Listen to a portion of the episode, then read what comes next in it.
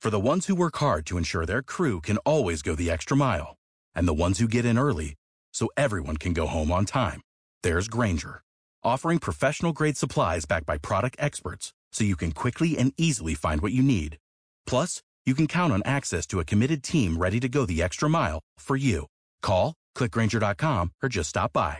Granger, for the ones who get it done.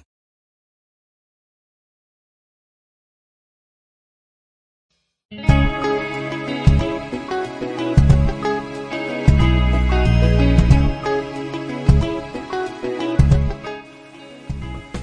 y bienvenidos a Newspress Talks. Hoy hablamos con Rocío Jurado, brand manager de la gama sub de Opel, que nos presenta el nuevo Opel Mocha. Rocío es periodista y lleva más de 20 años en esto, de los coches, aunque empezó en las dos ruedas, en las motos. Desde hace años se dedica a analizar el mercado global para Opel y así poder posicionar el coche que debe introducir en el mercado en las mejores condiciones posibles para que sea competitivo, en un mercado que está realmente duro. De esto, del nuevo Moca y en especial del nuevo Moca eléctrico, vamos a hablar a continuación.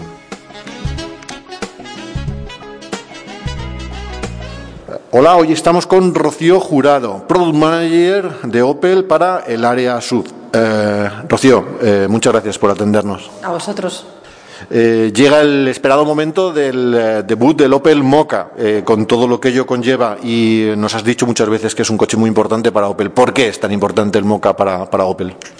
Bueno, pues por varios motivos. El principal de ellos sería, sobre todo, que con este coche hemos desarrollado un nivel de diseño o una nueva línea de diseño que va a ser la que marque un poco el diseño de la marca y de los futuros modelos en la próxima década. Pero Moca ha sido el primero en implementarlo, por eso es tan importante y, estamos presentándolo hoy aquí para daros a conocer esta nueva línea de diseño y, ver si efectivamente eh, gusta tanto como nosotros pensamos y creemos que así es. Diseño y eh, mecánicas, mecánicas muy interesantes. Eh, hay un vehículo completamente eléctrico, hay dos motores de gasolina, si no me equivoco, que tú sabes más, de, más que yo, y un motor diésel. Todos ellos mm, motores muy modernos con eh, una, una alta eficiencia. ¿Qué otros motores le faltan a la gama si es que le falta alguno? ¿Y por qué, habiendo esa gama de motores, eh, y, que, agradecemos que siga habiendo diésel, que otras marcas, como sabes, van descartándolo, ¿por qué no hay un híbrido? ¿Por qué no hay un híbrido enchufable? Quizás vengan más adelante. ¿Qué puedes decirnos de esto? Eh, bueno, en principio, como sabes, nosotros tenemos una estrategia de electrificación de la marca y poco a poco estamos metiendo, tanto en los, en los turismos como en los comerciales, estamos metiendo alguna opción de electrificación que no tiene por qué ser en todos los casos la misma. ¿no? Entonces, eh, en el caso de Moca se ha decidido que haya un motor 100% eléctrico, no un híbrido enchufable o no un híbrido eh, al uso, pues bueno, pues porque pensamos que es lo que más se adapta al cliente que va a solicitar este tipo de coche. Es verdad que en otros modelos, pues habrá, como en Grandland, por ejemplo, hay un híbrido enchufable, eh, en Corsa hay un motor 100% eléctrico y en otros que van a ir saliendo se va a electrificar de un modo u otro en función de las necesidades. Pero sí que es cierto que no podemos tenerlo todo en, todas, en todos, porque sería una diversificación muy grande de, motorizaciones. ¿no? Entonces, pensamos que al final el balance, el buen balance es tener algún tipo de electrificación en el modelo y en este caso se ha decidido que sea 100% eléctrico porque pensamos que es un coche urbano y que realmente eh, la demanda de, de los urbanitas va a ser más electrificación 100%. Hablas de electrificación, hablas del coche eléctrico. ¿Qué más puedes decirme? ¿Qué, aporta el Opel Mocha eléctrico eh, a la gama eh, electrificada eh, de Opel? dices coche urbano, yo diría que es casi algo más que urbano por tamaño, dimensiones, por supuesto por diseño. qué puede esperar un comprador de un Opel Mocha eléctrico? Bueno, pues en principio es un coche con cero emisiones, un coche totalmente verde, totalmente ecológico, eh, que es lo que se espera de cualquier eléctrico. Además es un coche sin ruidos, sin olores, todo lo que implica al ser eléctrico, ¿no? Y que en las grandes ciudades, que es donde realmente se benefician de estos de estas eh, tecnologías, pues va a tener unas eh, implicaciones de, por ejemplo, no pagar impuestos, poder aparcar en zonas de aparcamiento restringido o, entrar en zonas que están restringidas al tráfico por alta contaminación o por lo que sea, como son grandes ciudades como Madrid, Barcelona u otras. Y realmente ahí pensamos que es donde tendrá todo el potencial. Pero también para un coche em, de uso diario, por ejemplo, para ir a trabajar, para hacer desplazamientos no muy largos. Por ejemplo, se ha visto que los desplazamientos habituales del 80% de las personas son de menos de 100 kilómetros al día, entre 80 y 100 kilómetros al día. Pues desplazamientos al trabajo, ida y vuelta, compras, médicos, colegios, ese tipo de tal. Entonces, aquí, en cualquier de esos desplazamientos que te he dicho, se verían beneficiados de, un coche sin emisiones, sin contaminación y que a la larga supone un ahorro en combustible, en mantenimientos y en otra serie de cosas que pensamos que es muy interesante. Rocío, está más que claro que los fabricantes eh, están dando la respuesta que, la sociedad espera por el tema de ecología y demás, como bien nos, eh, nos apuntas, pero, pero, pero sinceramente, ¿Tú se le recomendarías a un conocido, un amigo tuyo, alguien muy cercano, un vehículo eléctrico, habiendo vehículos térmicos, como por ejemplo ocurre en el MOCA, que son realmente eficientes y que te pueden valer para todo uso, no solamente esa limitación de kilómetros? Y aprovechando en esta eh, complicidad que te, te pregunto casi de forma personal, desde tu puesto, ¿Cuál sería el mix que puede haber a año completo entre vehículos térmicos con motor térmico y el motor eléctrico? Que de alguna forma va a responder a lo que me vas a decir ahora mismo. Bueno, tu primera pregunta es si lo recomendaría. Mi respuesta es lógicamente sí. Yo creo mucho en este tipo de vehículos, pero también es verdad que no, eh, no a cualquiera. O sea, hay que ser electrocompatible. Primero tienes que tener un punto de carga, eh, o bien en casa, o bien en el trabajo, en un sitio donde tú puedas acceder fácilmente a él. Esto es eh, de cajón, ¿no? O sea, tienes que poder acceder a este punto de carga.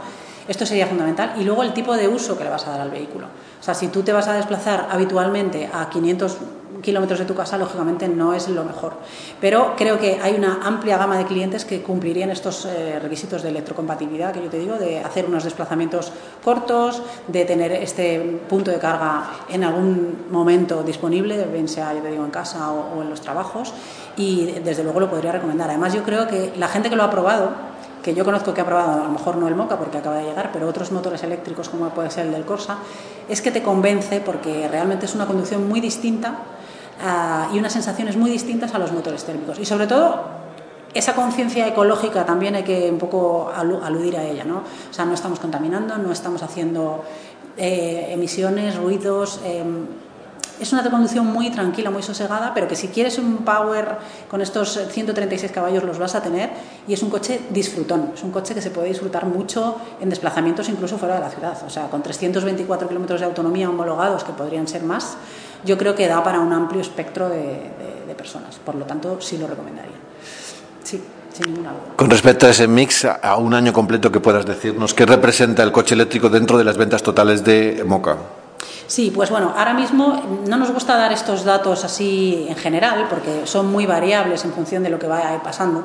Lógicamente el 2020 ha sido un año muy atípico y no tenemos una evaluación en el que podamos decir X, pero sí que es verdad que en 2021 este coche va a llegar a finales de marzo, tampoco va a ser un año completo, pero sí que diríamos que podríamos estar en un 90 y algo en el térmico, todavía es muy importante en nuestro país, pero ahora te diré un poco lo que yo opino al respecto, y el resto sería eléctrico, o sea, sería un mix entre un 5 y un 7% de eléctrico.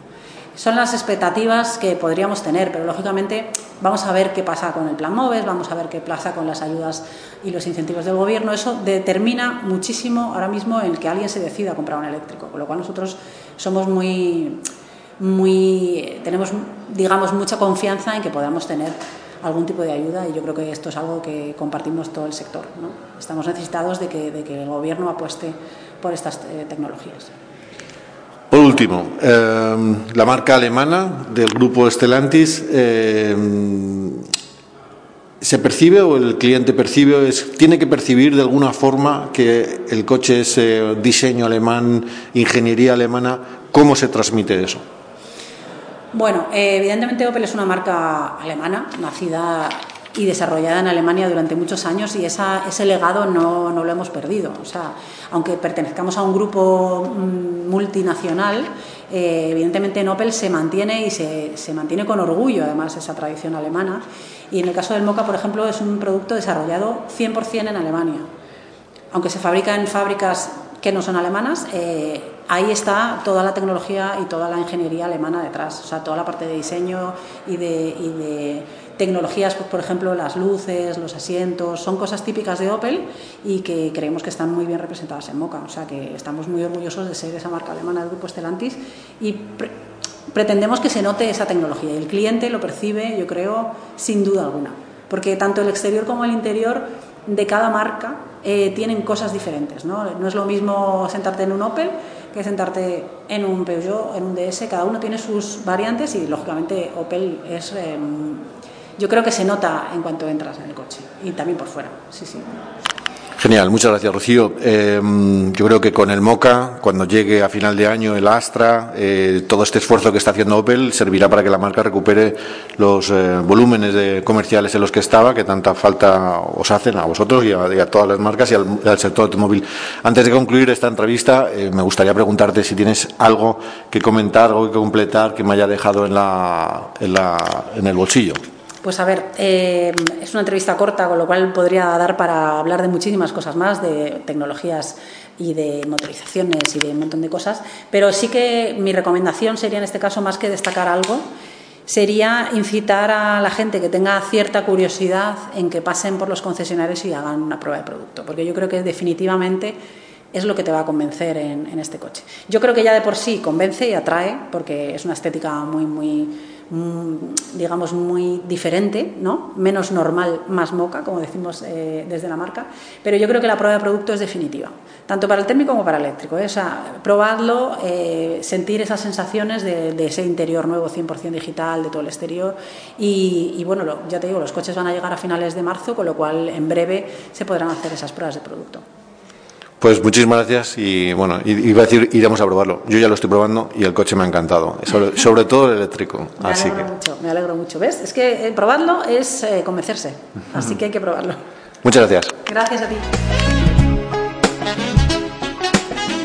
Como nuevo cliente de Western Union, puedes disfrutar de una tarifa de envío de 0 dólares en tu primera transferencia internacional de dinero en línea. Envía dinero a los tuyos en casa de manera rápida, fácil y conveniente. Visita westernunion.com o descarga nuestra app hoy mismo y tu primera tarifa de envío corre por nuestra cuenta. Aplican ganancias por cambio de moneda. No disponible para tarjetas de crédito y envíos a Cuba. Servicios proporcionados por Western Union Financial Services Inc. NMLS 906983 o Western Union International Services LLS NMLS 9069 985